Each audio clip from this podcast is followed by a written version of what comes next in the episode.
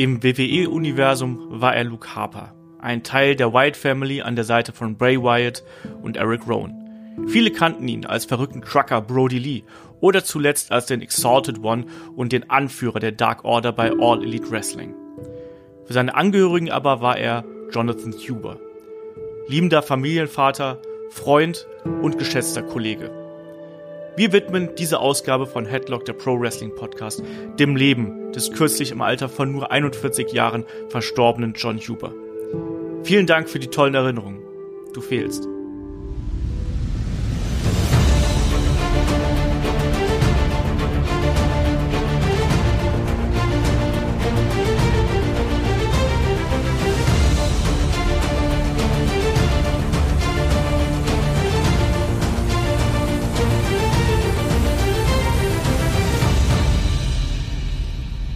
Hallo und herzlich willkommen zu einer weiteren Ausgabe der Helden aus der zweiten Reihe. Das aktuelle Geschehen hat uns leider eingeholt. Wir widmen diese Ausgabe dem kürzlich verstorbenen John Huber, besser bekannt als Brody Lee oder auch Luke Harper. Mein Name ist Olaf Bleich, ich bin euer Host. Bei mir da ist der Michael Shaggy Schwarz. Wunderschönen guten Morgen, Shaggy. Wunderschönen guten Morgen. Ja, das ist ein Ereignis, was uns dann auch nochmal wachgerüttelt hat und gesagt hat, wir müssen da mal wirklich auch direkt aktuell drauf eingehen, weil es war jemand, der sehr beliebt bei den Kollegen war und jemand, der vielleicht jetzt nicht den größten Eindruck hinterlassen hat, aber einer unserer Lieblinge auch die ganze Zeit war und wir auch wirklich überrascht und schockiert waren, als wir ja von dem Tod, von dem überraschenden Tod gehört haben. Man muss natürlich da sagen, äh, er ist im Alter von nur 41 Jahren gestorben, hatte jetzt am 16. Dezember äh, noch Geburtstag gefeiert es ist einfach ein, ein harter Schlag gewesen. Ich habe mir gestern noch den Videocast von ihm bei ähm, All Elite Wrestling äh, Unrestricted äh, angeschaut. Und das ist ein, der ist einen Monat alt. Und du siehst ihn da äh, in der Blüte seines Lebens die Lungenerkrankung, an der er dann gestorben ist, die ist wohl schon etwas länger bekannt, aber er wirkte da absolut fit, äh, humorvoll und hat, hat Witze über die Zukunft gemacht. Und so schnell kann es dann ähm, manchmal leider gehen, dass er hier viel zu früh von uns gegangen ist. Und ein Brody Lee, ein Luke Harper war immer jemand, von dem wir gesagt haben, der hat eigentlich das Potenzial, um auch ganz oben mitzuspielen, hat das hier und da äh, nie so ganz ausspielen können, aufgrund äh, verschiedener Probleme, die es dann auch immer mal wieder gegeben hat. Also man hat ihn da nicht ganz so gut eingesetzt. Wir kennen das Problem bei ähm, WWE im Speziellen. Bei AEW hat man eine gute Rolle für ihn gefunden gehabt als ähm, Exalted One. Ja, und die Wrestling-Welt ist einfach schockiert. Man kann es gar nicht anders sagen. Ich habe es auch an euren Reaktionen natürlich gemerkt. Es kamen unglaublich viele Mails, wo gefragt worden ist, macht ihr einen ähm, Tribute-Podcast über Brody Lee? Widmet ihr ähm, irgendwie einen Podcast äh, diesem Mann? Der wirklich als agiler Big Man hier einen sehr, sehr großen Eindruck hinterlassen hat. Und wir haben natürlich sofort gesagt, ja, machen wir. Wir hatten eigentlich natürlich andere Pläne gehabt äh, für den Januar äh, mit dem Format Helden aus der zweiten Reihe, aber wir haben dann auch gesagt, dann machen wir das so schnell es geht und vor allem auch ähm, kostenlos für alle, weil ich finde, das ist was, das sollte man auch nicht hinter eine Paywall stellen oder sonst irgendwas. Das sollten nicht nur die Unterstützer bekommen, sondern sollten einfach alle bekommen, denn ich finde, so ein Tod, der berührt uns ja auch irgendwo alle, Shaggy. Und ich muss sagen, ich war selten so schockiert über ähm, so eine Nachricht wie jetzt in diesem Fall. Ja, einfach auch, weil es so überraschend kam. Damit hat ja jetzt keiner gerechnet. Wir haben ja auch noch vor kurzem darüber geredet, wo ist denn Pro Deli jetzt? Warum wird ist ja aus dem Programm genommen? Ähm, der, also ich habe ja auch noch sowas gesagt wie ja, der Dark Order ähm, tut, äh, der, der fehlt gar nicht so richtig. Irgendwie fällt das gar nicht so auf und so. Und man hat sich auch einfach keine Gedanken gemacht. Gut, wir wussten auch nicht von dieser von dieser wohl langwierigen Lungenerkrankung, die er hatte, woher auch. Und vielleicht deswegen und gerade auch deswegen waren wir auch dann nochmal überraschter und, und schockierter, als wir davon erfahren haben. Das äh, Jahr 2020 hat äh, nochmal ja so ein großes Ausrufezeichen am Ende gesetzt. Ja, ein sehr, sehr hässliches Gesicht nochmal gezeigt, auf jeden Fall.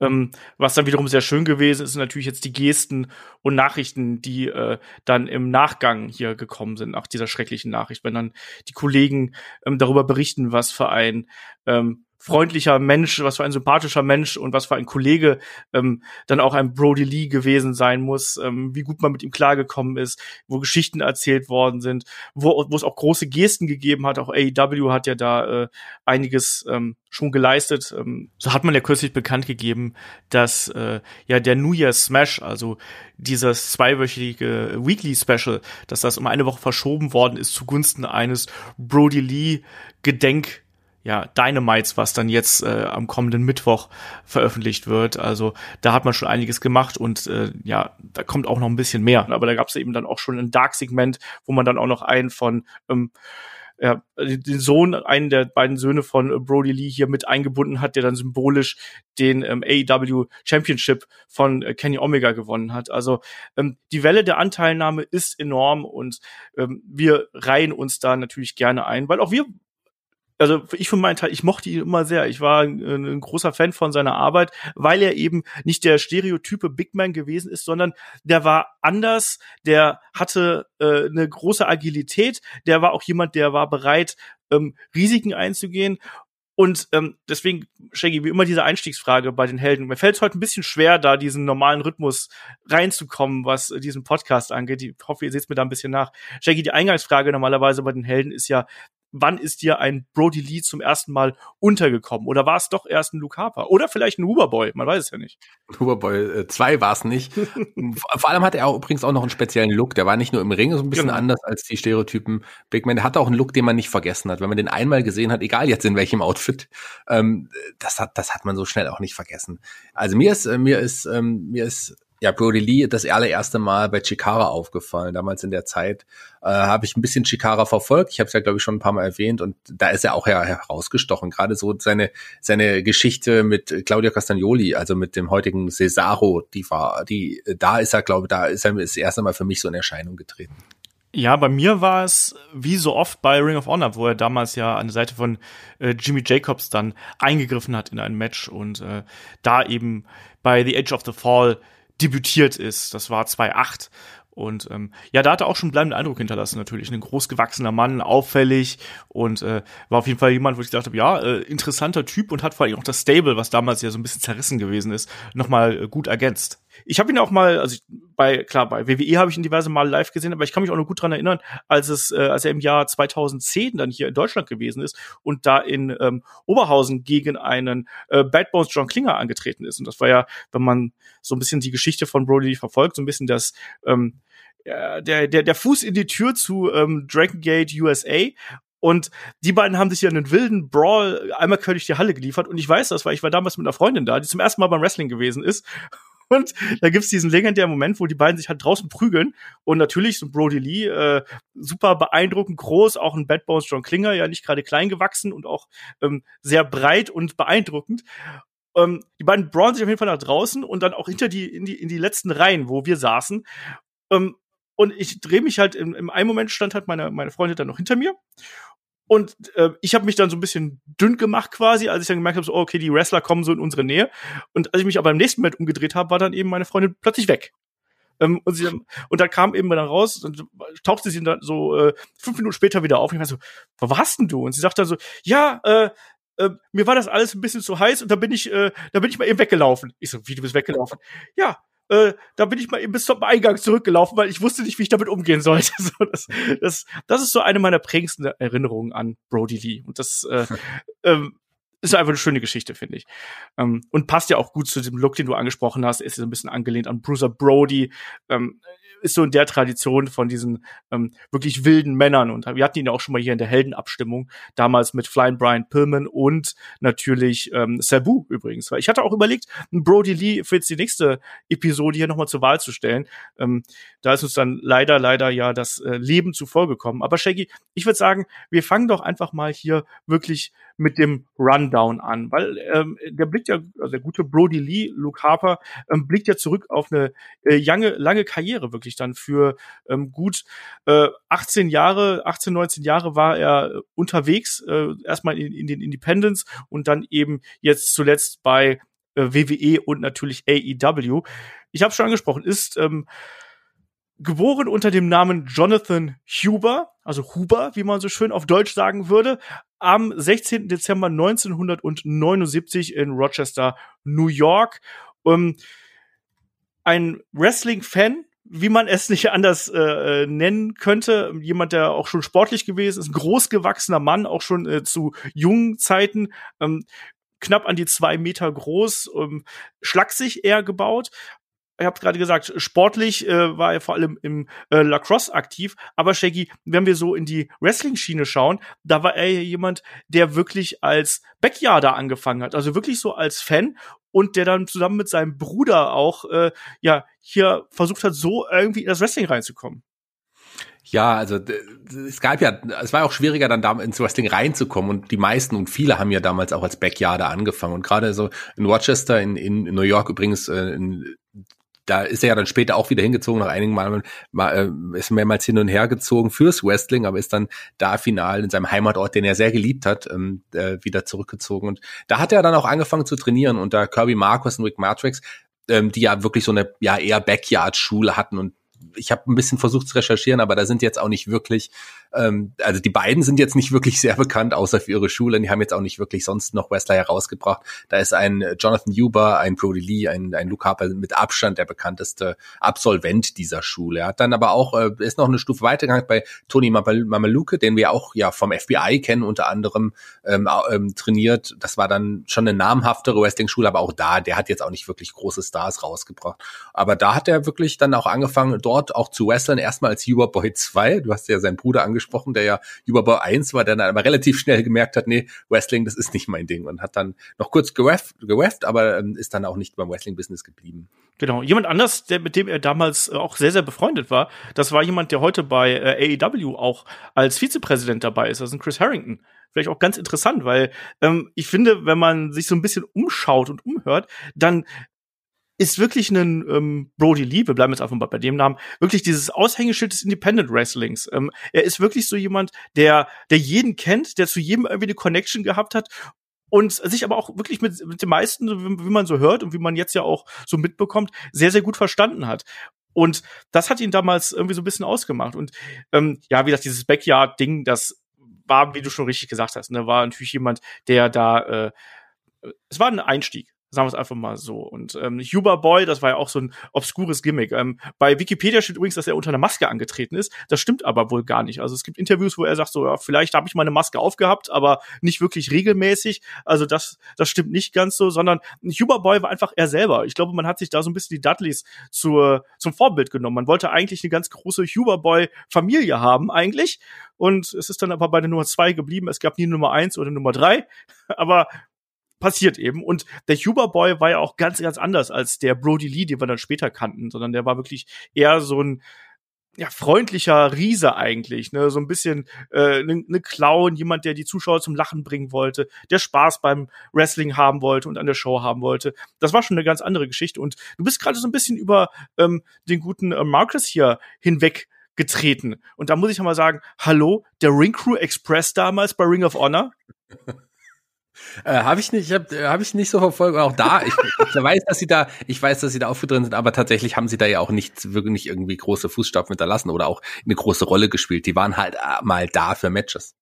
Ja, muss ich aber ganz kurz einsteigen hier, weil tatsächlich äh, habe ich, ich werde wahrscheinlich nie wieder darüber reden, deswegen muss ich das hier äh, anbringen, werden wahrscheinlich nie über den Recrew Express in irgendeiner Art und Weise einen Podcast machen. Ähm, die haben tatsächlich bei mir einen Markout-Moment ausgelöst. Ähm, in der frühen Ring of Honor Zeit. Ich glaube, das war damals in der Fehde gegen die Carnage Crew, ähm, wo die erst zusammengemöbelt worden sind und dann ihr Comeback gefeiert haben. Und aus irgendeinem Grund weiß ich, dass ich das damals geschaut habe und dann ertönte die Musik vom Ring Crew Express und das war ähm, ähm, Rock You Like a Hurricane damals. Und die kamen halt raus und das Publikum ist ausgemarkt. Ich saß vom Fernseher, der, der super smartmarkige Olaf damals, wie ich immer so schön sage. Und ich hatte Gänsehaut. Und ich habe auch jetzt gerade Gänsehaut, wenn ich drüber spreche. Wahrscheinlich bin ich der Einzige, der so einen Moment an äh, Don und Marcus äh, hat und an Recruit. Vielleicht nehmen wir die ja mal äh, zur nächsten Abstimmung bei den Haters der Reihe, wenn sie gegen die Beverlys antreten.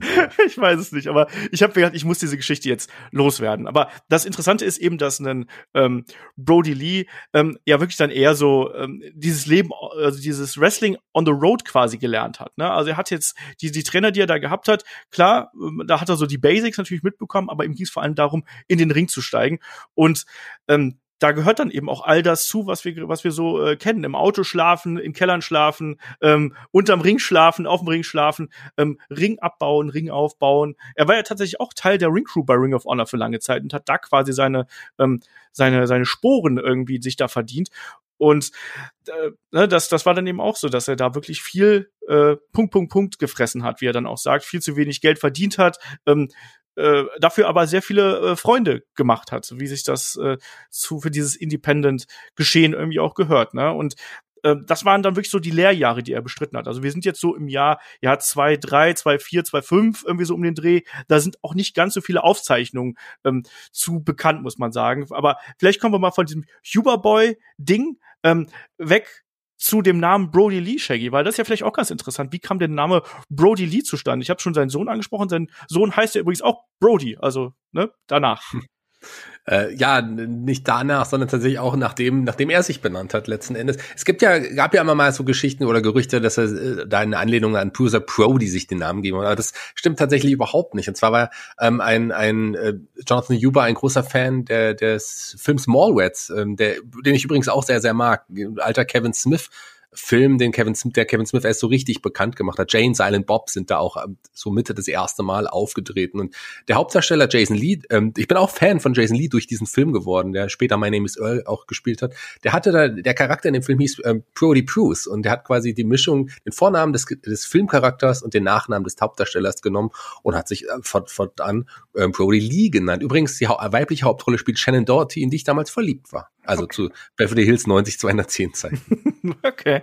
Ähm, Moritz. Wer war das nicht, oder? Wer war das nicht? Jen Doherty? Uh. Ja, weiß nicht. Ich habe ich hab nie Beverly Hills 90 210 gesehen. Das ist ja mein Problem. Das ist auch wirklich ein Problem. Es tut mir leid. Ähm, ja, aber genau, so, so ist eben dieser ähm, Name zustande gekommen, ähm, weil er so ein bisschen Ähnlichkeiten ähm, mit äh, Jason Lee hat, wenn er sich quasi, der hat damals den Bart noch nicht ganz so voll getragen, also er hat ein bisschen ähm, gestutzt getragen und da hat man gesagt, er sieht so ein bisschen aus wie der und dann haben sie einfach die Namen zusammengeklatscht. Das war wohl auch ähm, bei so einer äh, Chikara-Tour quasi, ähm, wo es dann darum ging, ähm, also da, dass man gesagt hat, mal, Huber Boy ist ja irgendwie auch ein blöder Name, denkt dir doch mal was Neues aus. Ne? Und dann hat man eben gesagt, ja, dann äh, probieren wir das doch damit. Und ähm, trotzdem, der Brody Lee, der das damals gewesen ist, war nicht der Brody Lee, den man heute kannte und auch nicht der verrückte Trucker Brody Lee, sondern das war natürlich eher eigentlich noch das, was der Huber Boy auch vorher gewesen ist. Wirklich so ein ja, Spaßvogel. Er hatte dann auch den äh, Beinamen The Right Stuff, ähm, gibt es auch die, die entsprechenden Bilder zu von ihm und da denkt man sich auch, ui, da ist aber jemand einen sehr, sehr weiten Weg gegangen hin zu dem äh, Brody Lee, den wir jetzt heute kennen. Ähm, war aber jemand, der vor allem versucht hat, obwohl er so groß gewesen ist, sich dadurch von der Masse abzusetzen, dass er anders gekämpft hat. Also er war nicht der ähm, Big Man, der in Zeitlupe gekämpft hat, der langsame Schläge ausgeteilt hat und hier Kicks und ähm, Body Slams oder sonst irgendwas, sondern es war wirklich der, der dann auch mal eine Hurricane Runner gezeigt hat oder ein Crossbody vom Top Rope oder andere Aktionen. Ähm, Shaggy, der wollte eigentlich wie ein Cruiserweight wrestlen. Ja, aber nicht nicht 100 Prozent. Also ich, ich bin ja jemand, der also oft äh, ein Problem damit hat, wenn wenn diese Heavyweights äh, wie wirklich rein wie Cruiserweights wresteln, so wie zum Beispiel äh, in der WWE-Zeit ein äh, Dijakovic, äh, was was ich überhaupt nicht gut fand, einfach weil du dann auch als Aktionen verkaufst, die du eigentlich als Big Man so nicht verkaufen kannst. Es war wirklich die perfekte Mischung. Er hat diese High-Flying-Aktion gezeigt, diese Cruiserweight-Aktion, aber gleichzeitig auch so Big Man-Aktion. Hat sich von Cruiserweight auch nicht so leicht äh, mit einer Hetze von den Beinen holen lassen. Also er hat schon schon sein, seine Größe geworkt, aber hat gleichzeitig wirklich High-Flying-Moves eingesetzt. Und das fand ich, fand ich richtig gut. Genau, also es war diese Mischung, die es bei ihm gemacht hat, aber trotzdem war er jemand, der da tatsächlich diese, wie du gerade richtig gesagt hast, diese Mischung irgendwie präsentiert hat. Und das hat ihn damals abgesetzt, weil wir dürfen auch nicht vergessen, wir sind jetzt so im Jahr 2006, 2007, so um den Dreh. Ähm, da hatte man das noch nicht ganz so stark, sondern hatte man eine größere ähm, Teilung in wirklich die kleinen agilen Leute äh, in die äh, und die und die großen ähm, eher starken äh, Athleten und das darf man auch nicht vergessen, einen ähm, Jonathan Huber war auch ein riesengroßer Tape Trader übrigens. Das habe ich auch noch äh, zuletzt mitbekommen, wo er wirklich dann ähm, sich die Matches von überall her geholt hat und äh, auch als er dann später umgezogen ist, das hat er dann auch in äh, Interviews erzählt, ähm, wirklich ganze Schränkeweise die Tapes dann noch mitgebracht hat und dann auch gesagt hat, ich, ich kann die nicht wegwerfen. Ne? Die haben gehören irgendwie immer zu ihm und die hat er dann auch immer mitgebracht. Und wo er dann auch die Einflüsse bekommen hat durch Leute wie einen ähm, Chris Daniels zum Beispiel oder von mir aus auch einen AJ Styles, einen jungen AJ Styles natürlich, die man damals ähm, so gesehen hat. Diese frühe Ring of Honor Zeit, die hat ihn sehr, sehr geprägt, genauso wie, wie mich natürlich auch und hat dann eben auch diesen Wrestler aus ihm gemacht, im Gegensatz zu mir, der es nie zum Wrestler geschafft hat. Ähm, und dann wird es bei ihm ein bisschen übersichtlich, un unübersichtlich natürlich, ne, weil wir wissen, wenn ein ähm, Wrestler sich so wirklich ja in das Independent Wrestling stürzt, Shaggy, dann gehen oft diverse ähm, Wege kreuz und quer übereinander, Fäden, die zeitgleich verlaufen, manchmal auch sogar Gimmicks, die zeitgleich verlaufen. Ähm, wir werden schauen, dass wir das hier so ein bisschen ähm, geordnet aufdröseln. Also wir werden über Chikara ein bisschen sprechen, das kann der Shaggy machen. Ich werde über ein bisschen über Ring of Honor sprechen ähm, und noch über ein paar andere Geschichten. Ähm, Shaggy, Chikara ist ja auch ganz wichtig für ihn, das darf man gar nicht mal so äh, außen vor lassen, weil letztlich ist ja durch Chikara und durch Mike Quackenbush auch dieses Gimmick zustande gekommen. Also diese, dieser verrückte Trucker ähm, Brody Lee, der dann ja da äh, herausgekitzelt worden ist. Ja, das, das ist richtig. Und äh, nicht nur das, also er ist, er ist da aufgetaucht und ähm, die Geschichte erzähle ich gleich, aber ich will noch dazu sagen, dass äh, nicht nur das das Wichtige war, dass man da hier seinen Charakter wirklich letzten Endes ja so wie er später mehr oder weniger noch porträtiert wurde, hier erfunden hatte, sondern es ist auch so dein erster Einstieg dann wirklich in, in, in das große Indie-Wrestling. Chikara war schon, klar, war eine Special Interest Liga, aber trotz allem hat, hatte die einige Zuschauer und dadurch sind halt dann auch die anderen Independent Ligen so richtig auf ihn aufmerksam geworden. Man hat ihn schon auf dem Zettel, aber hier hat er sich erstmal wirklich durchgesetzt und bei Chikara ging es 2-7 los und 2-8. Ab da fängt es dann an, auch ein bisschen unübersichtlich zu werden, weil er wirklich da von Indie-Liga zu Indie-Liga getourt ist und da gerade auch bei Ring of Honor, du hast es gesagt, auch eine große Rolle gespielt. Hier war es am Anfang so, dass er ähm, bei, bei ähm, Chikara Backstage war, weil er ein paar Freunde besucht hat, die er, die er kannte. Und er sollte eigentlich ursprünglich gar nicht eingesetzt werden. Er war einfach nur da und eine Reckless Youth, der ja auch nicht nur einer ja, der großen Indie-Stars lange Zeit gewesen, sondern auch einer der Gründer von Chikara war, der ist nicht aufgetaucht bei dem Event und äh, Mike Quackenbush hat äh, einen, dann äh, Brody Lee gesehen und hat gesagt, hier hast du nicht Bock, kurz einzuspringen. Das war noch nicht der Trucker. Der ist dann halt wirklich in einem, in einem in, damals in einem Match eingesprungen und äh, hat aber auch die Verantwortlichen überzeugt. Und kurze Zeit später hat man ihn dann wirklich auch ähm, ja dann Vollzeit bei Chikara eingesetzt. Ja, und dann eben auch unter dem neuen Gimmick, weil äh, Mike Quackenbush hat gedacht, Hammer, der Name Brody Lee, den finde ich gut, aber das Outfit und alles drumherum, das geht gar nicht. Wir brauchen was Besonderes für dich. Und daraus wurde dann der verrückte Trucker, den er ja wirklich dann auch ja in der einen oder anderen Facette, zumindest was das Outfit angeht, das hat er dann ja bis zu äh, bis bis in WWE Kosmos mitgetragen. Ja, das dreckige weiße Unterhemd kam dazu, genau. die, die äh, Jeanshose kam dazu und weg von dem reinen Wrestling-Outfit ähm, hin zu so einem wirklich ausgefallenen, auffälligen Outfit, gerade bei so einem großen, auffälligen Mann. Der Bart äh, wurde immer dichter, also das, äh, da entwickelte sich schon der, der Luke Harper, wie wir ihn später kannten, hier als Brody Lee. Genau, und auch die Augen, ne? Diese verrückten Augen, das finde ich bei ihm so faszinierend, weil wenn du ihn in Interviews siehst, da werde ich gleich noch mal was äh, zu sagen, dann zum Abschluss. Ähm, wenn du Interviews siehst, hat er unglaublich sanfte und liebevolle Augen irgendwo und ist, ist ein Mensch, der sehr, sehr offen wirkt. Ähm, und dann in, in Interviews aber, also in, in Promos dann auf einmal, wenn er dann den Verrückten raushängen lässt, dann musste äh, dich da wirklich, in, äh, ja, musst du wirklich Angst vor ihm haben quasi. Und du siehst das dann auch in seinen Augen, dass dann auf einmal, wie durch ein Schnippen, hast du eine ganz andere Persönlichkeit vor dir. Und das hat er dann eben hier auch ähm, gut dargestellt. Da sind einige äh, Matches und Fäden dabei, die man sich ähm, absolut auch heute noch gut anschauen kann. Und vor allem, Shaggy, da sind ja auch noch diverse bekannte Namen, auf die er damals getroffen ist. Also egal, ob es jetzt ein, äh, Claudio Castagnoli ist, ähm, mit dem er eine längere Fehde gehabt hat und äh, mit dem er auch ähm, äh, gerade so diverse Matches ähm, ja sehr sehr gut äh, gewesen sind. Ein Steel Cage Match ist da äh, eine Geschichte, die wir ähm, immer wieder sowohl in, in äh, Retrospektiven als auch in besten Listen vorfinden. Ähm, aber Chikara war damals schon so ein, äh, ein Sammelbecken für junge Talents einfach, oder? Ja, absolut. Also ähm, er hat angefangen erstmal an der Seite der Olsen Twins. Äh, das waren ja äh, Colin Colin Delaney, Colin Delaney, spricht yes. man das so aus? Ja. Genau. Der, äh, der auch einer seiner engsten Freunde war. Die beiden kannten sich sogar schon aus, aus früheren Zeiten und den hat er ja damals auch besucht. Mit dem hat er erstmal auch zusammen dann geteamt, zusammen mit dessen angeblichen Zwilling äh, Jimmy. Äh, Colin ist dann irgendwann hat dann den den Vertrag bei der WWE gekommen, dann sind die beiden erstmal äh, also weiter als Tag Team kurzzeitig angetreten, aber da hat es schon angefangen, dass dass ein Brody Lee so die kleineren Wrestler und gerade Chikara hat ja sehr viele kleinere, er ist da schon optisch sehr aufgefallen, so ein bisschen gebullied hat. Und das hat einem Claudio Castagnoli nicht nicht ähm, ja gepasst, der ja auch eher groß gewachsen ist.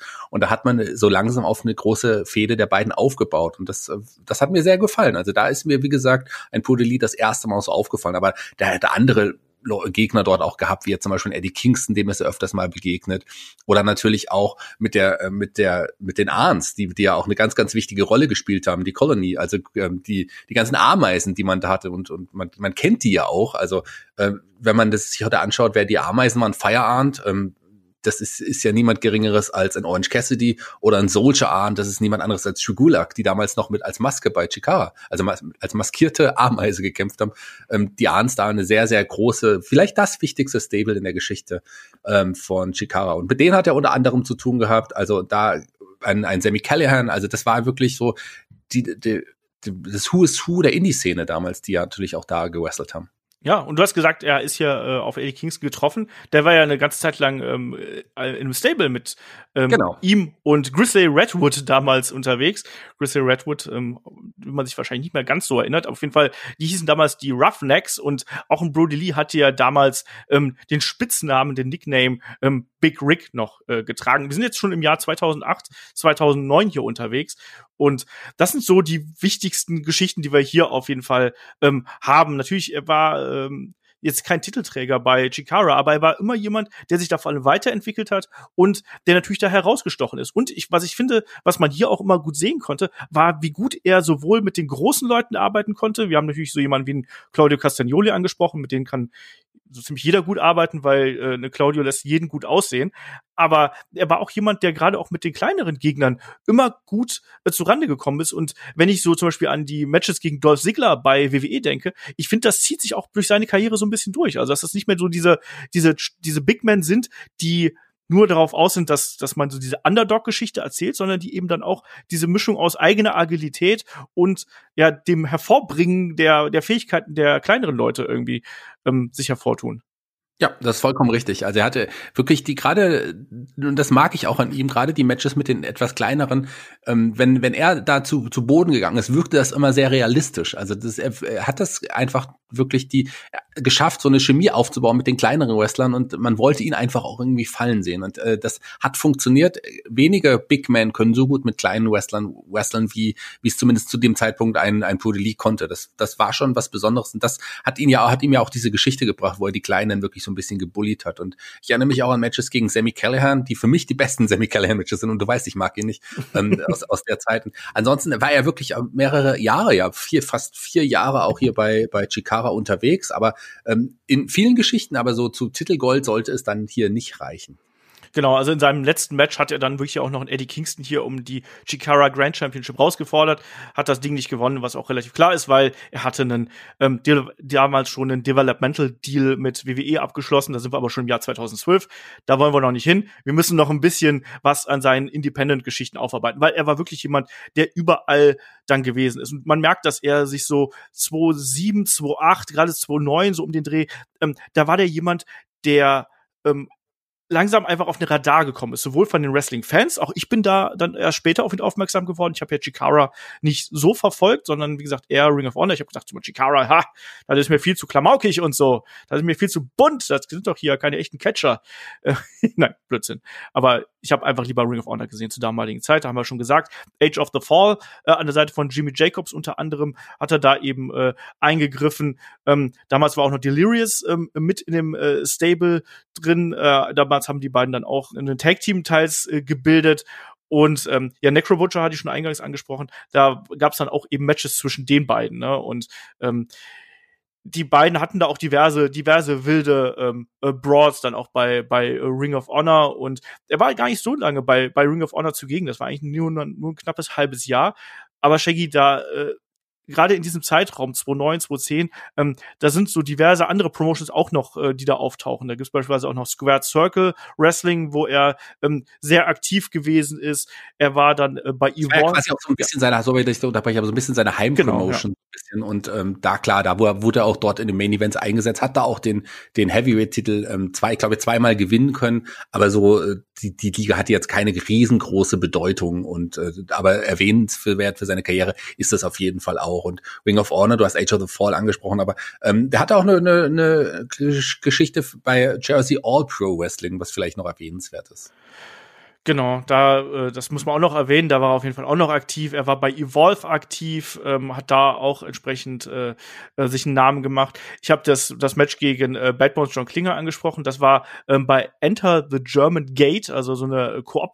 Äh, Veranstaltung von ähm, Dragon Gate und WXW damals, auch ganz interessante Geschichte. Und er hat damals laut eigenen Aussagen wohl zu einem äh, Bad Bones John Klinger gesagt, hör mal, ich will heute den ganzen verrückten Kram machen, äh, den man sonst so bei Dragon Gate macht. Und John Klinger hat gefragt, so, wie, wieso? Ja, ich, ich will unbedingt mal nach Japan. Ich will unbedingt mal nach Japan. Und es war dann auch tatsächlich so, dass dann aus diesem Match ähm, kam dann die Connection äh, da zustande. Das hat sich dann ein Shima unter anderem angeschaut und hat gesagt, dann im Nachgang, ja, hör mal, hast du nicht mal Bock nach Japan zu kommen? Oder dann eben äh, bei Dragon Gate USA auch zu wresteln, die damals ja auf dem Vormarsch gewesen sind. Und da war er eben auch da.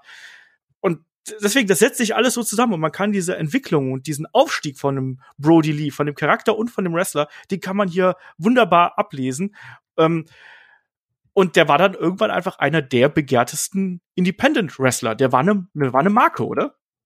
Der war eine Marke, der, der ist halt auch aufgefallen aufgrund seines Looks, aufgrund seines Gimmicks und seiner wrestlerischen Fähigkeiten. Und es war natürlich klar, früher oder später sollte die WWE auf so jemanden aufmerksam werden. Und das ist, ist man dann auch geworden, hat ihn ein bisschen beobachtet. Und ja, 2012 hat man dann ihm mit einem Development-Vertrag ausgestattet da gibt's dann auch die lustige Geschichte natürlich noch zu, zu der Sache, wie er da an diese, das war so, das war so eine, eine ganz kurze Phase, wo anscheinend bei ihm die Welt so ein bisschen drunter und drüber gelaufen ist. Ich hoffe, ich mache jetzt die, äh, die, die zeitliche Chronologie hier richtig. Also, wir machen einen kleinen Sprung zurück. Ähm, erstmal war er verletzt. Er hat sich damals ein Bein gebrochen und sich auch noch die Patella äh, ausgekugelt.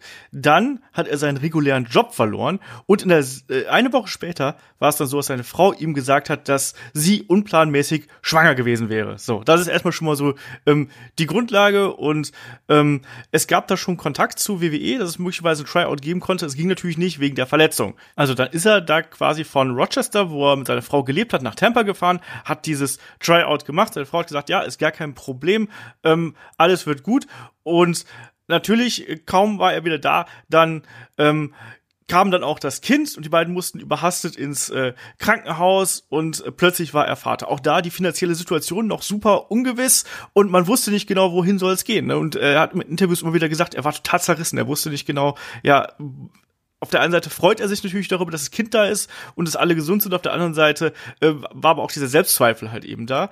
Aber äh, zum Glück sollte die Geschichte an dieser Stelle noch eine andere Wendung nehmen. Kurze Zeit später kam dann eben dieser Anruf äh, von einem ähm, Johnny Ace, von äh, John Laurinaitis von äh, von WWE ähm, und da war es dann wohl so, dass äh, dass er wohl quasi diesen diesen Anruf auf seinem Anru äh, Anrufbeantworter vom Handy gehabt hat auf der Mailbox und ähm, da hieß es wohl, ja, wir, wir wollen gerne mit dir zusammenarbeiten, willst du nicht mal rüberkommen und dann einen Vertrag unterzeichnen? Und äh, ruf mich mal zurück unter der Nummer, weiß ich nicht, zwei, drei, vier und dann dann ist die Verbindung unterbrochen gewesen. Und dann denkst du natürlich schon scheiße, ne? Mein, mein großer Karrieresprung und jetzt scheitere ich hier am Handynetz oder so. Dann hat er wohl erstmal seinen guten Freund Claudio Castagnoli, Cesaro, angerufen, äh, dem eine Nachricht geschickt, so, ey, hast du die Nummer von, äh, von Laurinaitis? So, ja, klar, kein Problem, hat sie zurückgeschickt. Dann hat, äh, hat er da äh, angerufen und dann beim ersten Telefonat ist die Verbindung wieder zusammengebrochen. Also so ein bisschen holpriger Einstieg, aber eine ne schöne Geschichte irgendwo. Aber die, das ist so ein Auf und Ab der Gefühle in dieser Woche und ähm, das muss schon das muss schon besonders gewesen sein. Ja, ich glaube auch, da weißt du halt irgendwann gar nicht mehr, wie dir der Kopf steht. Ne? Du bist auf einem einen Moment, was er ja auch gesagt hat in Interviews, ist es dann wirklich so, du bist so auf diesem Hoch, du weißt, du, du kriegst irgendwie Nachwuchs und es, äh, und du, deine Familie wächst und dann im nächsten Moment kriegst du irgendwo diesen Tiefschlag, dass du deinen Job verlierst und du weißt gar nicht genau, wie sollst du denn deine Familie jetzt unterstützen und wie sollst du für die sorgen. Und dann auf einmal kommt kurze Zeit später dieser Anruf und da weißt du genau, ah, wenn, wenn jetzt das Ideal läuft, kann ich jetzt in den nächsten Monaten und Jahren genug Geld verdienen, um meine Familie für die nächsten äh, 20, 30 Jahre abzusichern. Also das ist schon eine krasse Abfolge gewesen. Ja, und was wir gar nicht erwähnt haben, ganz kurz, ja. äh, du hast ja schon mal seine Frau angesprochen, die jetzt schwanger war, ähm, Amanda Huber, die haben wir ja, hat, hat er ja durchs Wrestling auch kennengelernt, die ja auch zeitweise als Wrestlerin aktiv war, ähm, Cindy Sin oder auch nur als Cindy und und äh, ähm, die beiden haben ja quasi auch lange auch zusammen trainiert, so ein bisschen auch. Also da, die kennen sich halt auch schon lange, auch ein großer Wrestling-Fan. Und auch Westerin, wie gesagt, zeitweise gewesen. Ja, ähm, für einen Brody Lee bedeutete das aber auch, dass er natürlich jetzt erstmal nach Florida äh, musste, ne, weil äh, FCW, Florida Championship Wrestling, das war ja damals die, äh, ja, die Developmental Promotion von, äh, von WWE. Also wir sind jetzt Anfang 2012, man ist da in dem Übergang von äh, FCW dann hin zu NXT quasi. Das fand dann ein bisschen später statt im August. Ähm, und ein Bray Wyatt war ja damals schon da. Ne? Ähm, und man hat ja dann die beiden hier äh, erstmal in eine Gruppierung gesteckt. Und das ist dann der, die Geburtsstunde der äh, Wyatt Family. Ähm, und die beiden verbindet ja auch eine ganz besondere Beziehung, muss man sagen. Und wenn man jetzt sich so den Nachruf oder ähm, die Postings von Bray Wyatt zu dem Tod von Brody Lee anschaut, ähm, Shaggy, die hat mehr als nur eine Freundschaft verbunden, oder?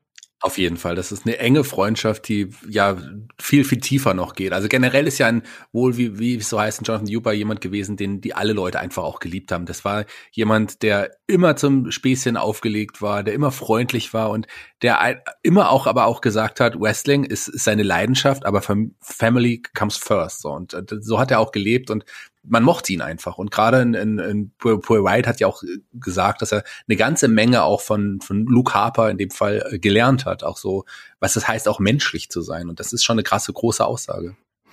Ja, und äh, die, die äh, Charaktere waren aber, aber auch ein bisschen unterschiedlich. Ne? Also Bray White war wohl, ähm, als diese Planung aufkam, ähm, dass die beiden hier in einem Stable ähm, gesteckt werden würden, ähm, hat Bray Wyatt wohl ihm angerufen, hat ihm erstmal zehn Minuten lang seine ganzen Pläne erzählt, weil er so ähm, begeistert und so kreativ gewesen ist. Und, und dann so, ja, findest du cool? Okay, wir sehen uns dann in Florida. Piep, piep, piep, und hat wieder aufgelegt, so ungefähr. Also, ähm, etwas, etwas konträre Charaktere auf jeden Fall, aber wohl ähm, zwei Menschen, die sich sehr gemocht haben. Genauso auch in Eric Rowan, der dann ja als äh, zweiter Sohn von Bray Wyatt hier in diese ja, Südstaaten-Sekte mit dazugekommen ist. Ähm, weißt du eigentlich noch, Shaggy, gegen wen ein ähm, Luke Harper sein erstes Match bei NXT bestritten hat? Bray White hat, er ist ganz kurz um Schritt zurückzugehen. Bray White okay. hat ja schon so ein paar ähm, Gimmick-Wandel durch und dieses Bray White-Gimmick jetzt, ähm, also nicht als Bray White, aber dieses Bray White-Gimmick war ja relativ neu. Man hat es ein bisschen ausprobiert und hat aber auch gewusst, dass dieses Südstaaten ein bisschen Sekten angelehnte Gimmick, so war es ja früher noch, ähm, das, äh, das, das braucht auf jeden Fall eine Family. Jemand, der, der Sektenführer braucht auf jeden Fall Leute, die ihm folgen. Und sein erster Sohn, äh, damals, das man hat es schon bei einigen Hausschuss probiert, aber der hatte sein Debüt bei äh, dann im November bei einer NXT-Episode ähm, als Luke Harper, als First Son, so hat ihn dann auch Bray White angekündigt. Das war, wenn ich mich nicht täusche, gegen Jason Jordan, der damals noch ähm, ja eher so ein eher Enhancement-Talent war, aber auf dem man schon einiges gesetzt hat, aber so, der hatte damals noch seinen Lockenkopf, oder? ja, ich wollte es nämlich gerade sagen, der Enhancement-Talent war so und auch noch Haare hatte. Ja, genau, der war's. Und ähm, kurze Zeit später kam dann eben auch noch Eric Rowan dazu und die beiden waren dann als ähm, Tag-Team hier unterwegs. Und da muss man natürlich sagen, ähm, wrestlerisch war damals ein ähm, Luke Harper einem Eric Rowan um Welten überlegen. Damals noch viel, viel mehr, als es dann später der Fall gewesen ist. Aber trotzdem hat der Look und auch gerade diese White Family Geschichte, der hat den beiden gut getan, oder? Ich meine, musste nie besonders viel reden. Generell war ein Luke Harper niemand, der so die ganz großen Promos ähm, gehalten hat. Erst bei AEW hat man das ja so ein bisschen aus ihm rausgekitzelt. Aber hier war es dann eben auch so, dass ein Bray White das Reden übernommen hat und äh, Roan und Harper haben dann die Drecksarbeit gemacht. Und ich weiß, dass dass damals schon, auch wenn ja NXT äh, da noch so ein bisschen, es war ja so ein bisschen geheime Geschichte. Ich weiß, das Network ist ja später jetzt zum Beispiel nach Deutschland gekommen und man hat aber mitbekommen, so die, die Wyatt Family, das ist so ganz krasser Scheiß, den man da gesehen hat. Und dann gab's die ersten Vignetten dazu, äh, die dann irgendwie auf YouTube aufgetaucht sind. Und da hat man gesehen, so, ah, das ist schon interessanter Kram. Und da hat man ja auch nicht allzu lange gewartet, bis die drei dann auch wirklich ähm, bei äh, ja dann auch bei Main Roster debütiert sind. Ich meine, die waren noch, die waren noch Tag Team Champion, das dürfen wir hier nicht unter den Tisch fallen lassen. Das wir, bei NXT, ne, das dürfen wir auch nicht vergessen. Ähm, aber ähm, das war schon, das war schon ein interessantes äh, Team, was man dann auch sehr, sehr schnell hier zu, zu Raw dann geholt hat, Shaggy. Ja, du hast es gesagt, Rowan und, und Harper wrestlerisch wahrscheinlich Welten auseinander. Später weniger, aber es waren immer noch Welten. Aber ja. ein Eric Rowan hat auch nie wirklich so richtig alleine funktioniert. Im Team fand ich die beiden immer, immer unterhaltsam, die ganze Zeit bis zum Ende durch. Aber da werden wir jetzt gleich auf jeden Fall noch drüber zu sprechen kommen. Aber so zusammen und gerade so als große Gruppierung, das hat schon Spaß gemacht. Und als dann die ersten Vignetten bei, bei, im Hauptroster bei War aufgetaucht sind, da war ich schon gehypt und ich hatte schon so richtig Bock auf die White Family. Und die haben ja dann auch, ein, sind ja mit einem großen Impact damals auch gestartet und waren auch sehr, sehr erfolgreich. Das stimmt. Die haben ja äh, zuerst einen Kane attackiert äh, bei Raw. Wir sind jetzt hier im Sommer 2000 und ähm, 13 müssen wir jetzt sein, wenn ich mich nicht komplett täusche. Ähm, und äh, haben ja da wirklich dann äh, ordentlich aufgeräumt. Das Einzige, was mir natürlich bei dem Debüt hier extrem übel aufgestoßen ist, sind natürlich die Fans. Weil wenn man sich jetzt die Wiederholung anschaut, wo dann die White Family über einem zerstörten Kane kniet und dann rufen die Fans Husky Harris. Ja, verdammte Smart Marks. Ja, ähm, es gibt halt Idioten auch in, unter den Wrestling-Fans. Und zum Glück haben wir solche Hörer nicht. Das ist das, das die hören ja die anderen Podcasts. Nein. Ähm, oh. Von daher ist alles gut. Nein, aber das war natürlich damals auch sehr, sehr nervig. Aber es hat, hat ja dann auch total, äh, also ich meine, das war ja nicht mal bei NXT so. so das haben einfach dann, ähm, das war bei dem Debüt, später ist das ja auch gar nicht mehr passiert so richtig. Das war aber schon nervig, hast du vollkommen recht. Ja, das war ein bisschen schade. Ich finde, dadurch hat man, haben sich die Fans selbst so ein bisschen, also die kleine Gruppe von Fans, haben sich da wirklich so den, den Moment auch ein bisschen ähm, kaputt gemacht. Äh, du hast gesagt, die beiden waren hier erstmal im äh, Tag-Team unterwegs, hatten verschiedene äh, Fäden, beispielsweise gegen den äh, CM Punk und Daniel Bryan. Da sind auch gute Matches äh, bei zustande gekommen. Da habe ich sogar mal bei einer, bei einer Hausshow hier in Deutschland äh, live gesehen. Das war so kurz vor dem Abschied ähm, von CM Punk. Ähm, wir haben dann auch, äh, ja, dann als eben der Abschied von CM Punk bevorstand, gegen diese Fäden Fehde noch ganz kurz weiter mit einem äh, ja, ähm, Handicap-Match zwischen der White Family und Daniel Bryan. Ähm, und wir haben dann vor allem auch, was man hier sagen muss, natürlich eine Fehde zwischen diesen, den beiden Dreierteams gehabt. Die White Family gegen Shield. Und das hatten wir auch schon im Match of the Week, Shaggy. Das war von Elimination Chamber. Und das war ein fantastisches Match.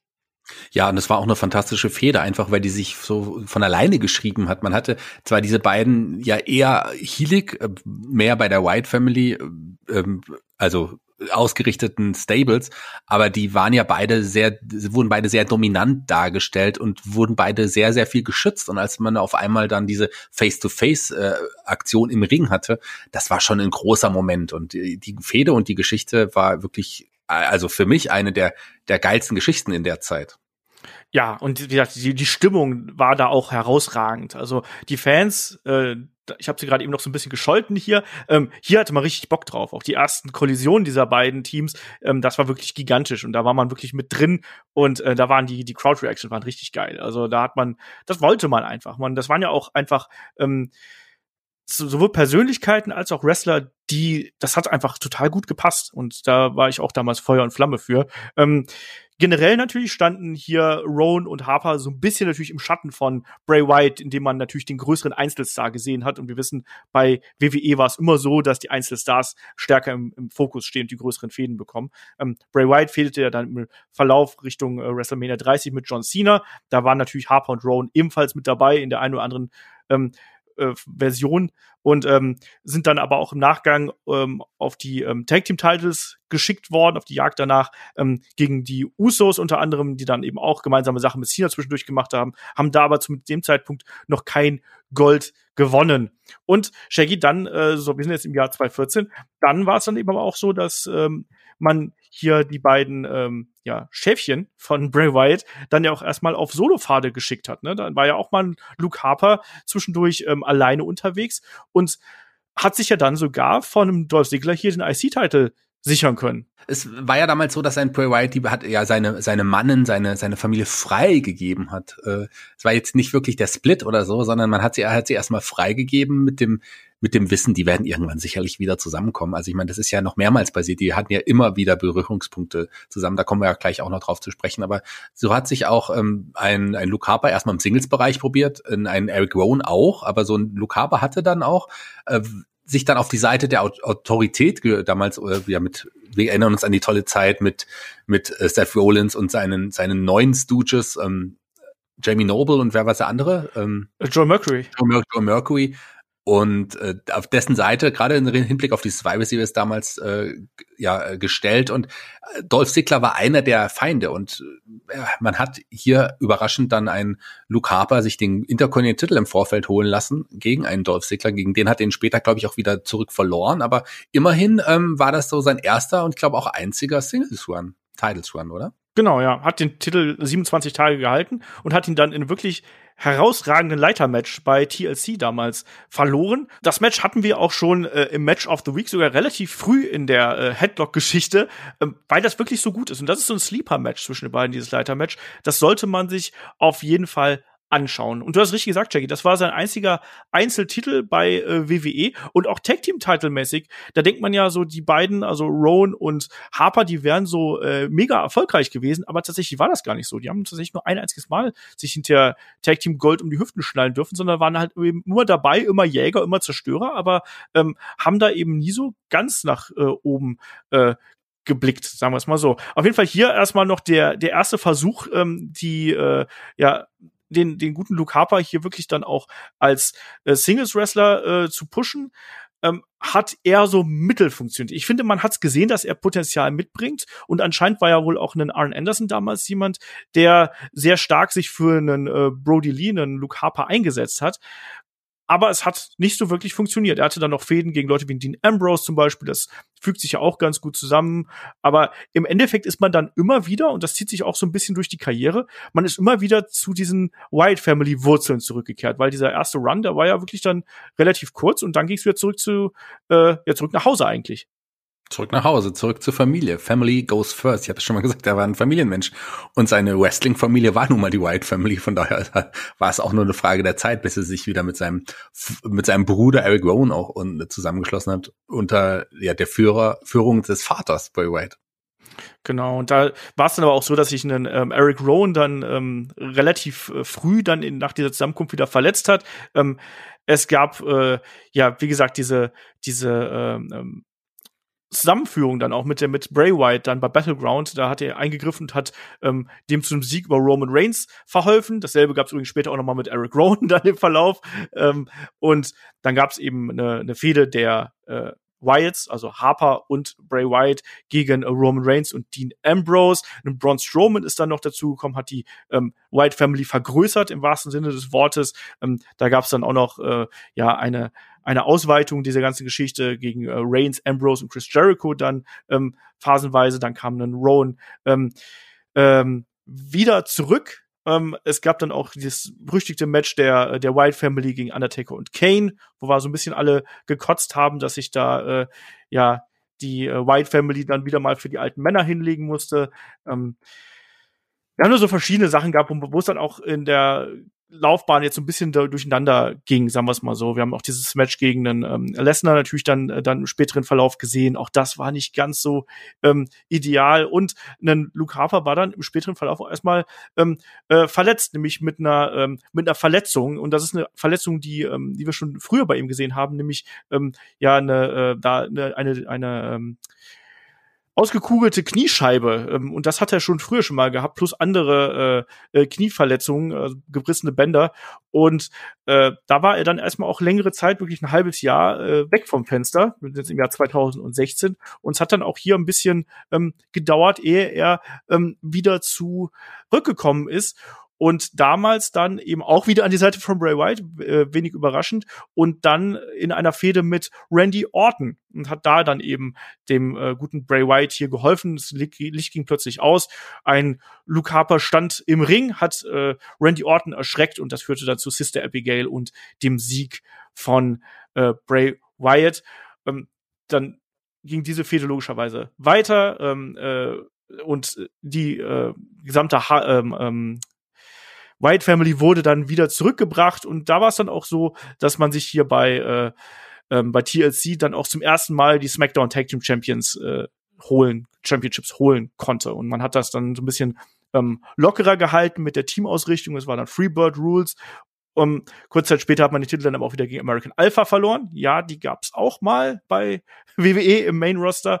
Und ähm, da muss man da sagen, jetzt, wenn wir jetzt so Richtung Richtung äh, WrestleMania gehen, Shaggy, da. Bevor wir, du, man, ja. du hast ja die Freebird-Regel angesprochen, das ist richtig. Es waren aber so, dass es White und Orton waren, die, glaube ich, damals. Ah, stimmt, so war das.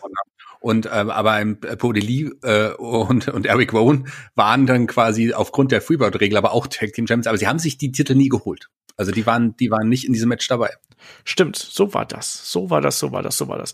Ähm, ja, aber Richtung WrestleMania, wenn wir hier schon die Akte äh, Randy Orton aufmachen, ähm, da war ja dann ein, äh, Luke Harper ja auch äh, relativ stark mit dabei. Ja, aber äh, die Akte Randy Orton WrestleMania Bray Wyatt Match sollten wir lieber nicht öffnen. da sind nämlich Maden drin, lieber Olaf, in dieser Akte. Ja, aber er war ja da auf jeden Fall sehr stark involviert in dieser Gesch Geschichte um Bray Wyatt und diese ähm, ja, diese Konstellation, wer ist denn jetzt eigentlich Teil der Wyatt Family und diese Streitigkeiten mit dem Randy Orton? Auch da haben wir schon gedacht, Mensch, vielleicht wird hier aus dem Luke Harper ähm, mehr. Aber. Es war aber die Zeit damals, als man schon so als Smart Mag erfahren hat, dass Luke Harper nicht wirklich sehr glücklich ist mit seiner Rolle dort, weil man baut immer was auf, lässt es dann irgendwie wieder fallen. Der war nicht wirklich zufrieden. Da kamen schon erste Gerüchte, dass er gerne möglicherweise ähm, die WWE verlassen wollen würde, aber der war dann noch einige Jahre da. Aber so da war es schon das erste Mal, dass, dass er auch überlegt hat, soll er seinen Vertrag verlängern, soll er es nicht machen, weil er hatte wirklich ja keine großen Einsätze mehr. Beim, wir sind jetzt im, wir sind jetzt im Jahr 2016, 2017 beim Royal Rumble 2017 zum Beispiel. Ähm, da hat ihn ein Goldberg eliminiert am, äh, am Ende und selbst auf den Hinblick dann gab es irgendwann WrestleMania, da war es nur die Onto the Giant Memorial Battle Royal, wo er eingesetzt wurde und da wurde er ja herausbefördert von niemandem geringeren als Titus O'Neill. Ja, und auch im Nachgang war da nicht mehr viel zu sehen. Ähm, es gab den Bruch mit, äh, mit Eric Rowan dann, äh, der zurückgekommen ist. Auch das wollte man nicht wirklich sehen. Das hat Harper dann zwar gewonnen, aber spielte keine wirkliche Rolle. Ähm, er hätte hier noch um, ähm, also es gab ein äh, Number One Contender Match um die, um die US Championship. Ähm, da hat er aber nicht gewonnen. Und danach war er erstmal für einige Monate weg vom Fenster und ja, man hat ihm dann eine Auszeit gegönnt. Ähm, auch äh, weil man da eben gesagt hat, so ja, warten wir mal ab, was man mit ihm jetzt anstellen kann. Und natürlich, was macht man, Shaggy? Man macht aus den Wyatts, macht man einfach mal die Bludgeon Brothers. Ja, das ist richtig. Also da kam, die beiden kamen dann als Bludgeon Brothers zurück und ich muss sagen, da war nicht jeder Fan von den Bludgeon Brothers. Ich mochte sie sehr und ich fand auch, und jetzt oute ich mich mal, das war das geilste ähm, Outfit, was ein Luke Harper, ein Brody Lee jemals getragen hat. So, jetzt habe ich dir gesagt. Trotz der hölzernen Hämmer, oder was hatten sie da dabei? Ja, dieser, ja. dieser den großen Hammer, die sie dabei hatten. Aber ich fand's schon ganz cool. Und die wurden am Anfang ja auch richtig sehr äh, krass dominant eingesetzt. Und das hat mir sehr, sehr gut gefallen, weil, wie gesagt, Eric Rowan ähm, ist ein solider Wrestler, aber der alleine hat ja nichts gebracht. Aber sobald er an der Seite von Luke stand, wirkten die beiden einfach als wären sie irgendwie das Überteam, finde ich. Gerade so als in der Bludgeon Brothers Zeit wurden sie auch so dargestellt. Das hat mir sehr gut gefallen. Am Anfang zumindest. Ja, ähm, das war das war schon okay. Ich, ich mochte die auch, weil ich finde, dass die beiden als Tag Team gut funktioniert haben und welcher Stempel dann da drauf ist und welcher Name dann da drauf ist, ist im Endeffekt egal. Ähm, die beiden waren hier eine Macht, die hier reingekommen sind, die Zerstörer. Ähm, und ja, der Name Bludgeon Brothers war natürlich ein bisschen over the top, muss man sagen. Ne? Also die Zerstörer, die wir hier gehabt haben. Ähm, aber man hat zumindest dann hier geschafft, dass man ähm, eine interessante Three-Way-Fehde hier aufgebaut hat, nämlich mit den Usos und The, The New Day. Und das führte dann auch bei WrestleMania 34 dazu, dass die Bludgeons sich hier den äh, Tag Team Title geholt haben. Das ist jetzt nämlich der Tag Team Title Gewinn, der, der richtige. Und ähm, das war schon also ich mochte die auch. Ich weiß, wir haben immer gesagt, ah ja, die sind so ein bisschen immer dasselbe und immer das Alte, aber äh, muss man sagen, das hat irgendwie auch immer funktioniert. Und auch die Fehde gegen The New Day, ähm, da kamen auch gute Matches bei rum. Und die beiden hielten dann den Titel ähm, insgesamt 135 Tage, verloren den Titel dann an äh, The New Day. Und ähm, ja, im weiteren Verlauf hat sich dann. Haben ihn aber verloren. Nee, das war in dem, ich glaube, der war im Vorfeld schon verletzt. Er ging verletzt in dieses Match quasi und da hat, er wurde kaum eingesetzt in dieses Match. Äh, Eric Rowan, wir sprechen von Eric Rowan. Genau. Und deswegen hat man ihnen hier die Titel abgenommen, einfach weil sie die Titel nicht mehr verteidigen konnten, weil Eric Rowan einfach diese Auszeit brauchte. Der hatte diese Verletzung. Und äh, das war der Grund. Ich glaube, sonst hätte man hier noch eine größere, größeren One mit denen vorgehabt. Das glaube ich schon. Ja, das kann, durch, das kann durchaus möglich sein, ja. aber ähm, trotzdem, also vier Monate, vier Monate den Titel gehalten, ähm, das ist schon in Ordnung, aber das ist richtig gesagt, ne? Dann Eric Rowan war verletzt, deswegen hat man hier auch ähm, den Titel äh, wechseln lassen. Und ähm, das Team pausierte dann erstmal. Äh, Luke Harper hat zwischendurch noch mal bei äh, NXT bei einer Hausshow ähm, vorbeigeschaut und hat unter anderem eine Ricochet hier herausgefordert. Ähm, musste sich danach aber selber einer OP am Handgelenk unterziehen. Ja, und Shaggy, jetzt glaube ich, kann man so langsam sagen, jetzt franz die, die Karriere so langsam aus irgendwo, oder? Ja, also man hatte einen Brody Lee immer noch unter Vertrag, aber hatte wusste nicht genau, wie man ihn einsetzen soll. Als Singles Wrestler hatte es in Augen, einen Augen von Vince McMahon nicht so richtig funktioniert. Tag Team Partner war verletzt. Man hat ihn einfach nicht eingesetzt und äh, der, der, die Unstimmigkeiten wurden immer größer. Ein, ein Brody Lee war immer unzufriedener. Ich habe es ja schon mal angedeutet, dass er schon längere Zeit unzufrieden war letzten Endes, weil man er sich nicht richtig eingesetzt gefühlt hat. Und das ging immer so weiter. Er hat jetzt sein, sein, beim WrestleMania-Wochenende wurde er gerade mal so bei, äh, bei, bei Access eingesetzt. Ähm, mehr war da auch nicht drin. Ähm, und ja, und man hatte einfach keine Verwendung mehr für ihn und ließ quasi den Vertrag mehr oder weniger auslaufen. Er kam noch mal kurz zurück, aber nur für ganz kurze Zeit. Genau, hat dann hier ähm, seinem alten Kollegen Eric Rowan noch mal geholfen, der nämlich damals in der Fehde mit Roman Reigns steckt. Und das war das, was ich gerade eben angesprochen habe. Ist auch hier dann eben plötzlich aufgetaucht ähm, in einem No-DQ-Match bei Clash of Champions. Und ob, ob es glaubt oder nicht aus heutiger Sicht, Eric Rowan durfte damals einen Roman Reigns schlagen. Ja, so war das. Konnte man hatte ja noch, genau, ich ja, konnte mich auch, bis wir uns vorbereitet haben, daran auch nicht mehr erinnern. Ja, kann man mal so machen. Aber hier war es ja noch so, man hat ja nicht nur diesen, diesen Sieg geschenkt, sondern man hat ja noch eine kleine Match-Serie, eine kleine Fehde ähm, zusammen, der, die, ja, wurden sie da noch als Bludgeon Brothers angekündigt? Ich weiß es gar nicht mehr. Die, ähm, auf jeden Fall Rowan und, und, und Harper gegen ähm, Daniel Bryan und Roman Reigns in einem Tag Team Match bei Hell in the Cell in diesem Jahr und ähm, dann gab es 2019 den Draft und beide wurden wieder gesplittet und ähm, mit Eric Rowan hatte man noch was vor. Wir erinnern uns an die tolle Geschichte mit der Spinne, die später noch folgen sollte. Aber mit Luke Harper hatte man nicht mehr wirklich was vor. Sein letztes Match war tatsächlich, und das ist so traurig für die WWE, bei Crown Jewel in der Battle Royale. Ja. Und ähm, danach hat man auch schon gemerkt, dass es langsam äh, Richtung Trennung hier äh, darauf hinausläuft. Ähm, er hat sich dann auch den Trademark am Namen Brody Lee gesichert und spätestens da hat man dann auch im Internet natürlich so drüber berichtet, so, oh, okay, äh, vielleicht geht das ja doch jetzt irgendwann auseinander und kurz Zeit später war es dann eben auch so.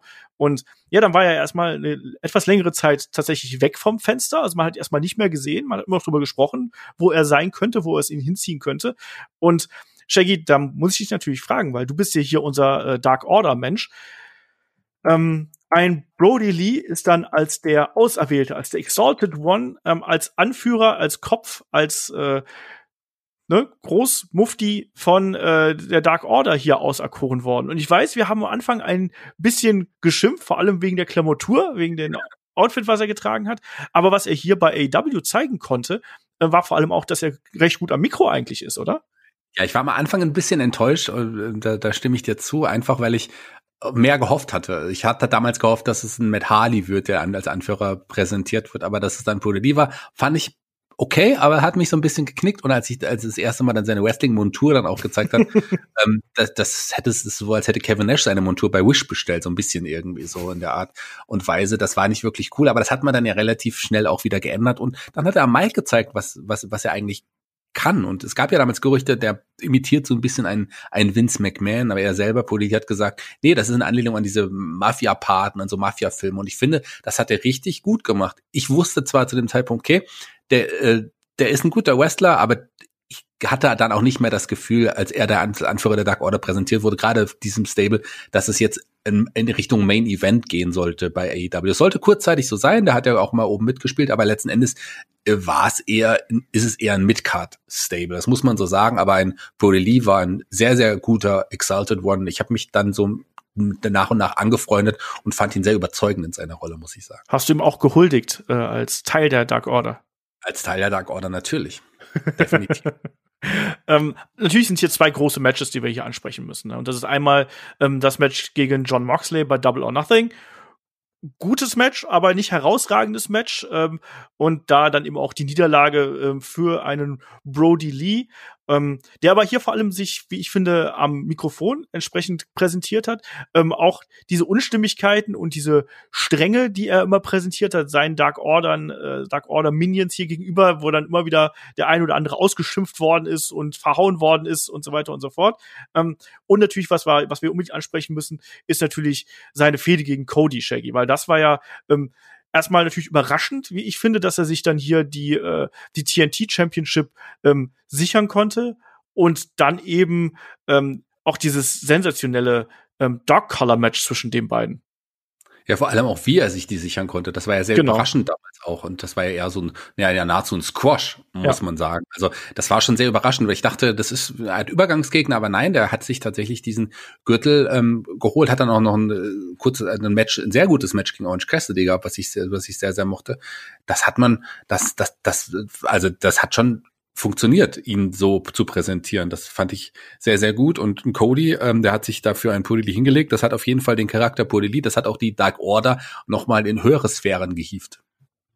Ja, man hat ihn auf einmal ernst genommen. Ne? Man hat vorher, wie du schon gesagt hast, habe ich gedacht, so ja, das ist so ein gutes Midcard-Stable irgendwo, aber auf einmal war das eine, eine Bedrohung, weil man natürlich dann auch hier ähm, noch die äh, ja, die, die Familienmitglieder quasi von Cody attackiert hat. Ne? Dustin Rhodes attackiert hat, Brandy Rhodes attackiert hat, Cutie Marshall, ähm, die einmal die Nightmare Family. Ähm, das war dann schon ein Paukenschlag. Es war jetzt kein, kein Paukenschlag, der das Wrestling irgendwie aus dem äh, aus den Angeln gehoben hätte oder sonst irgendwas, aber es war eben dann schon eine starke Überraschung und hat man dann auf jeden Fall gesehen, ach, man möchte mit dem offensichtlich hier was Größeres starten. Und dann gab es ja auch dieses Dog Collar Match, wo äh, auch ein Brody Lee dann im Nachgang gesagt hat, dass ihm da ähm, alles von wehgetan und zwar wochenlang wohl. Ähm, und dass er sogar ähm, äh, hier manchmal äh, andere hat fahren lassen, ähm, wenn sie da unterwegs gewesen sind und dann, dass er da nicht gefahren ist. Also ein Dark Color Match, man unterschätzt das, glaube ich, immer so ein bisschen, was für eine Härte dahinter ist, vor allem wenn da, ähm, was da für ein Druck auf den Nacken ausgeübt wird. Also sehr schmerzhaft und ähm, das war, glaube ich, das also wahrscheinlich eines der allerbesten Singles-Matches, was wir von einem Brody Lee auch in seiner Karriere gesehen haben, oder? Ja, auf jeden Fall. Das war ein tolles Match und das also hat mich da final überzeugt. Ich dachte, okay, mit Podeli kann man jetzt noch andere Wege gehen. Das von seiner Krankheit, die er ihn wohl auch schon jetzt länger äh, länger begleitet hat, wusste man ja damals natürlich auch nicht, wusste man bis vor kurzem noch nichts. Und, aber dass es eines seiner letzten Matches sein sollte, das äh, also lässt mich doch jetzt so ein bisschen traurig auch zurück. Am 7. Oktober äh, im letzten Jahres bei Dynamite hatte er sein allerletztes Match. Und wer hätte das gedacht? Man hat sich dann gewundert, wo ist er denn hin? Man wusste es nicht. Es wurde auch nicht thematisiert. Die Dark Order ging in so ein bisschen eine andere Richtung.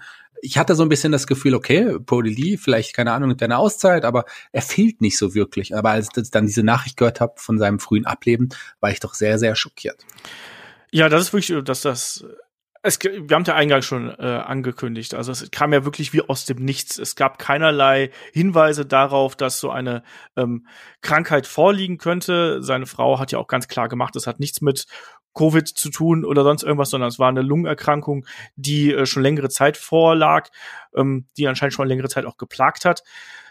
Und ähm, es macht einen einfach äh, traurig, dass das so schnell jetzt plötzlich zu Ende gegangen ist für ihn. Und umso bitterer natürlich, wenn man sich so ein bisschen seine, äh, seine Familiengeschichte anschaut und dass er einfach der nicht nur äh, ein, ein Kollege gewesen sein muss, ähm, ein Partner im Ring gewesen sein muss, mit dem man äh, eine sehr gute Zeit verbringen konnte. Das schreiben alle Wrestler, die sich da geäußert haben, sondern es ist auch einfach ein unglaublich netter, ähm, zuvorkommender und ähm, liebevoller Mensch gewesen sein muss, sowohl seinen Bekannten und Freunden gegenüber als auch seiner Familie gegenüber. Und er hat selber in Interviews gesagt, dass äh, sein Ziel im Leben war es, ähm, ein so guter Vater wie sein eigener Vater irgendwann mal zu werden.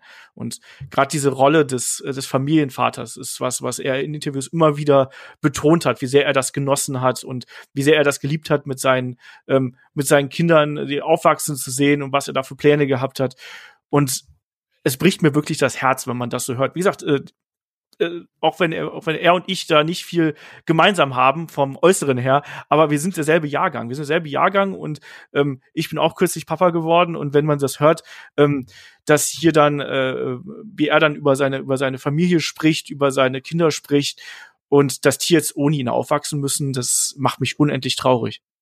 Ja, das äh, Kann ich absolut nachvollziehen. Also du hast gesagt, selbe Jahrgang. Ich meine, er ist jünger als ich. Er ist ähm, gleichen Tag übrigens Christian Bruns, den ich auch sehr gut kenne, ähm, geboren worden, wie äh, wie in, in, in ähm, Jonathan Huber. Also wenn man so Leute in seinem Bekanntenkreis hat, die wirklich genauso alt sind, die ja auch kleine Kinder haben wie jetzt du, das ist schon, das ist schon schockierend, dass das so einfach so passiert. Ich meine, die Familie wusste wohl schon länger jetzt davon, aber dass ich weiß nicht, ob man auch bekannt war, dass es wirklich so in die Richtung gehen würde. Also das ist schon schon eine heftige heftige Nachricht gewesen, die mich tatsächlich aus den Socken geworfen hat an dem Tag. Ich wusste auch gar nicht, was ich jetzt dazu sagen soll, aber damit hat man ja nun wirklich nicht gerechnet. Also das Jahr 2020 bietet einige Tragödien und das ist, glaube ich, auch so eine der größten. Das ist bemerkenswert, wie viele andere Wrestler sich dazu geäußert haben. Das ist noch gefühlt mehr als sonst, gerade auch diese ganzen lieben Worte, aber auch die WWE und natürlich auch AEW haben sich jetzt dazu geäußert und und und ähm, Ehren ähm, Brody Lee, Luke Harper.